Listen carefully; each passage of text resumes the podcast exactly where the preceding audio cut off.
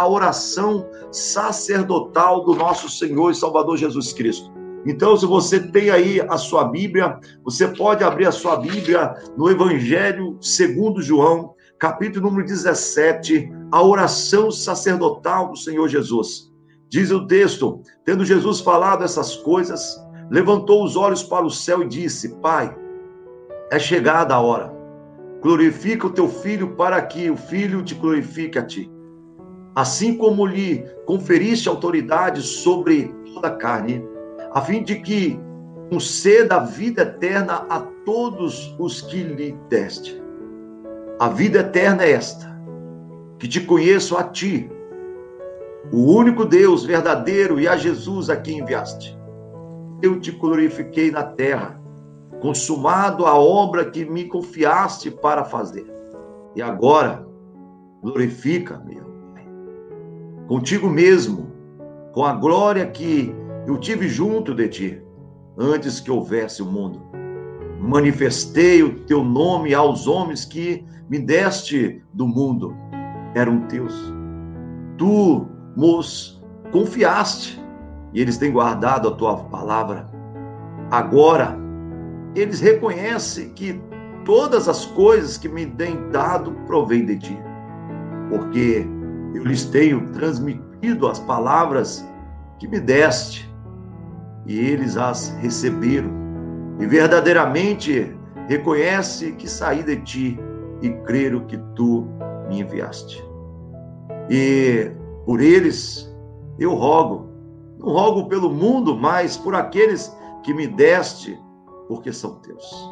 Ora, todas as minhas coisas são tuas, as coisas são minhas, e neles eu sou glorificado já não estou no mundo, mas eles continuam no mundo, ao passo que eu vou para junto de ti. Pai Santo, guarda-os em teu nome, que me deste, para que eles sejam um, assim como nós.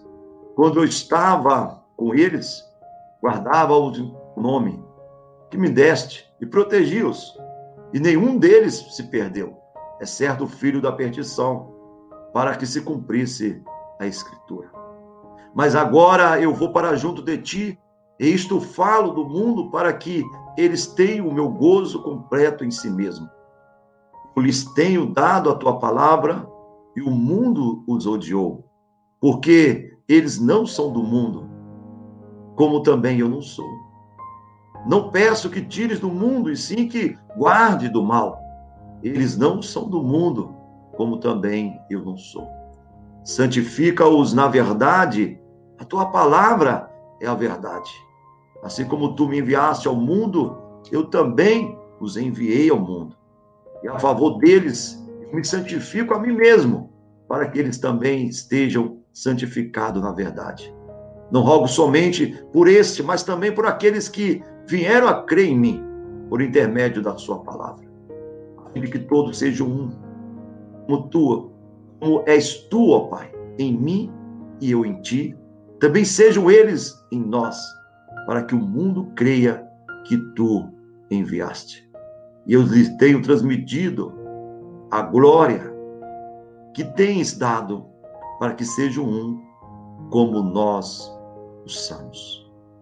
Eu neles e tu em mim, a fim de que sejam aperfeiçoados na unidade, e para que o mundo conheça que tu me enviaste e o amaste como também amaste a mim.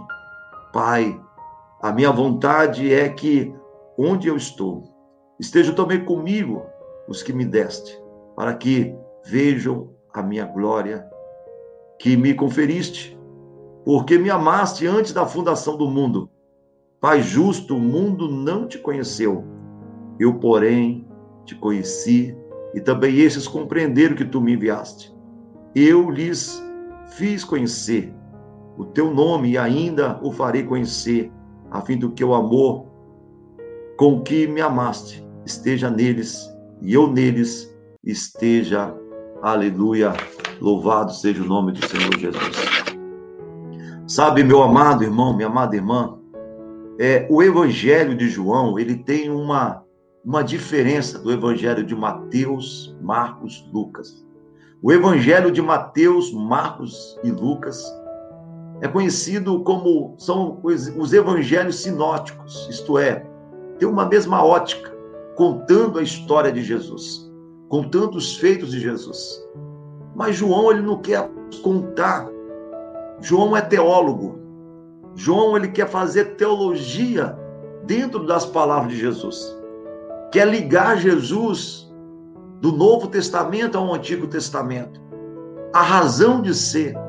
Por isso que ele começa o evangelho, no princípio era o verbo, o verbo estava com Deus e o verbo era Deus. João quer ir além de contar a história de Jesus. João quer revelar ao mundo quem é Jesus, filho de Deus. Por isso que o evangelho de João, ele representa Jesus, ele fala de Jesus. Ele fala Jesus como o pão da vida, o único pão da vida que desceu do céu. Ele fala de Jesus como a luz do mundo. Não uma luz que apenas clareia, mas uma luz que rompe as trevas. João fala de Jesus como porta, a porta do aprisco, onde as ovelhas irão entrar. João fala sobre Jesus como a ressurreição e a vida, aquele que vence a morte, aquele que ressuscita o morto. Jesus é a ressurreição e a vida. João também fala que Jesus é o caminho, é a verdade e é a vida.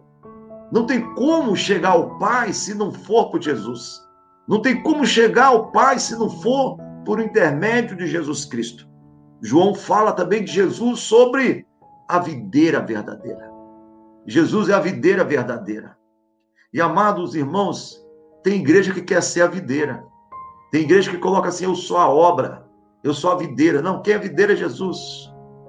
Nós queremos ser só um raminho do Senhor Jesus. A nossa igreja só quer ser um raminho. Nós sendo um raminho tá bom e reconhecemos os outros ramos das outras denominações. Porque Jesus, ele é a videira verdadeira. E quando chega no capítulo número 17, meu amado irmão, é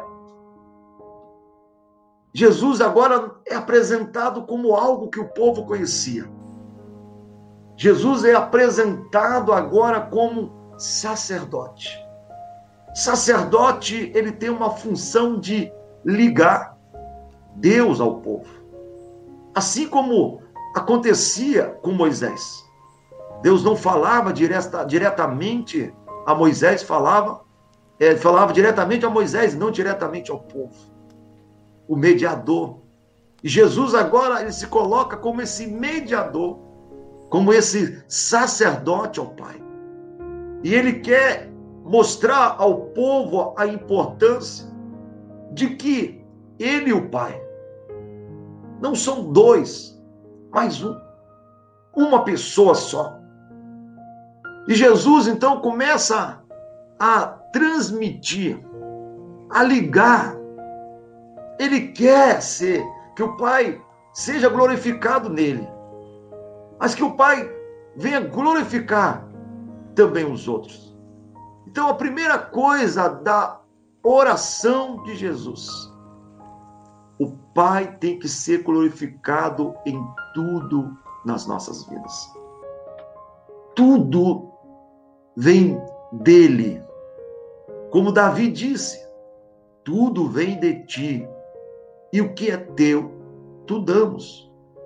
Tudo vem do Senhor. E nós precisamos, amados irmãos, quem sou eu para murmurar? Quem sou eu para questionar Deus? Tem gente que murmura, tem gente que questiona. Ah, porque as coisas não estão acontecendo na minha vida, porque as coisas não estão dando certo na minha vida. Ah, eu vou desistir, eu vou sair da igreja, eu vou voltar para a velha vida. Não, meu amado, minha amada, você precisa glorificar Deus. O Pai precisa ser glorificado em todas as coisas, em tudo nas nossas vidas.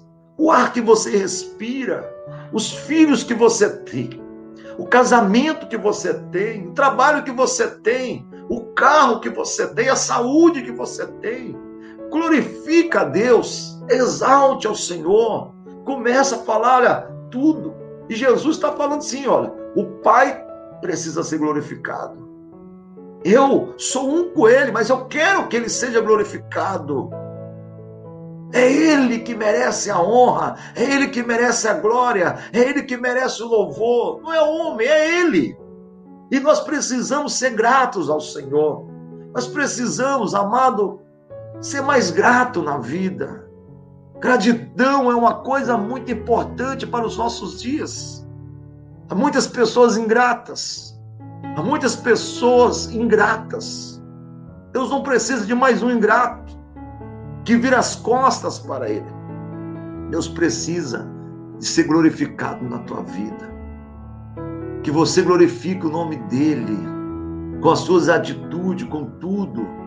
Então é muito importante você entender: Jesus, Ele quer que o Pai seja glorificado através da vida dele, através de um testemunho dele.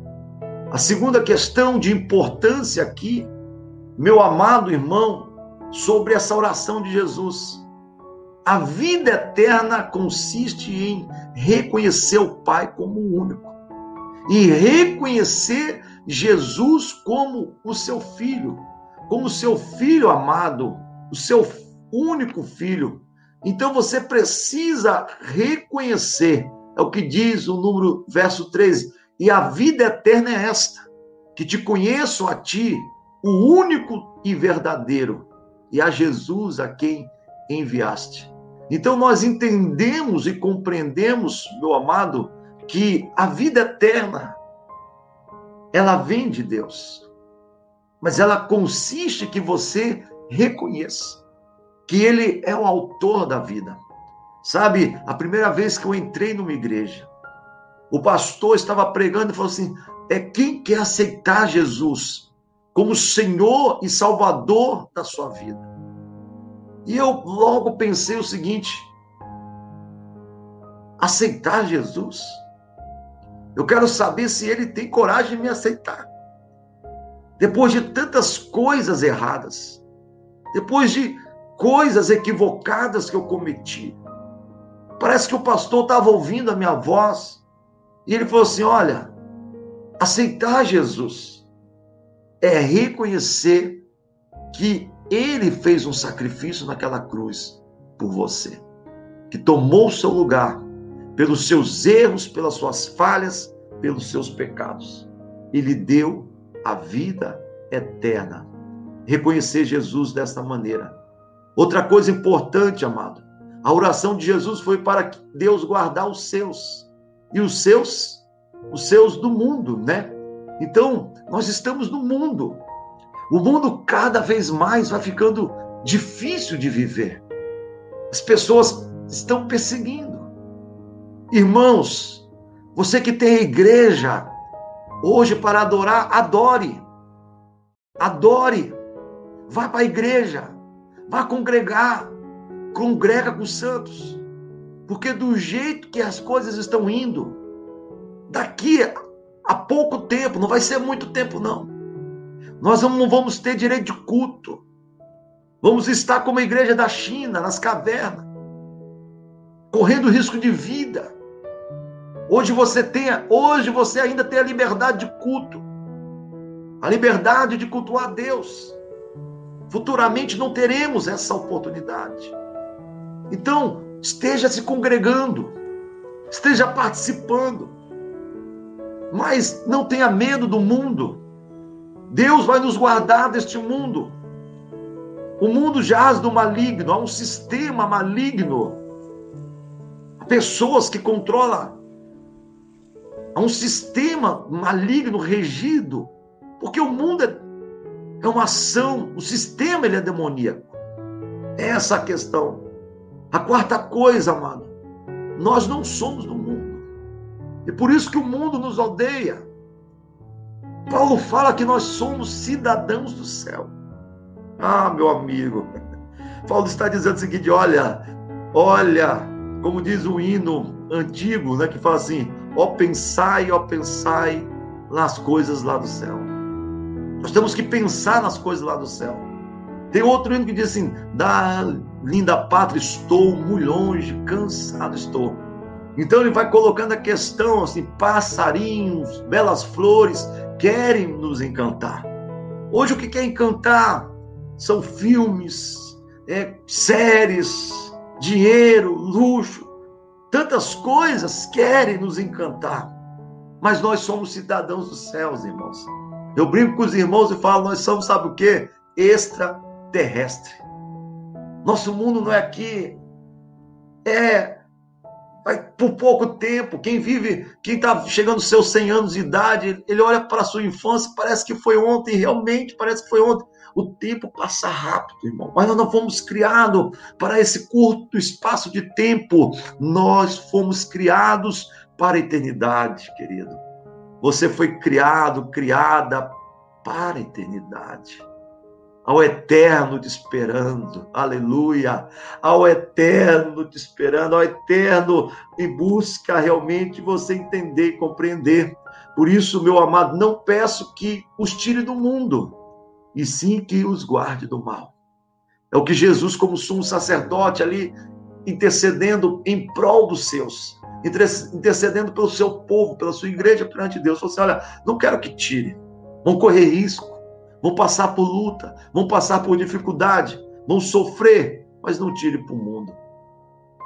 Por último, amado, a vontade de Jesus na sua oração é que nós estejamos no mesmo lugar que Ele está. No mesmo lugar. Qual é esse mesmo lugar, pastor? Ele foi para o céu. Jesus morreu. Todos nós iremos morrer. Jesus ele desce ao mais profundo do abismo e vai lá na, na mão da morte e fala assim: morte, passa a chave. Passa a chave. E ele toma a chave na mão da morte, abrindo: Eu sou o caminho, a verdade e a vida. Eu sou a ressurreição e a vida.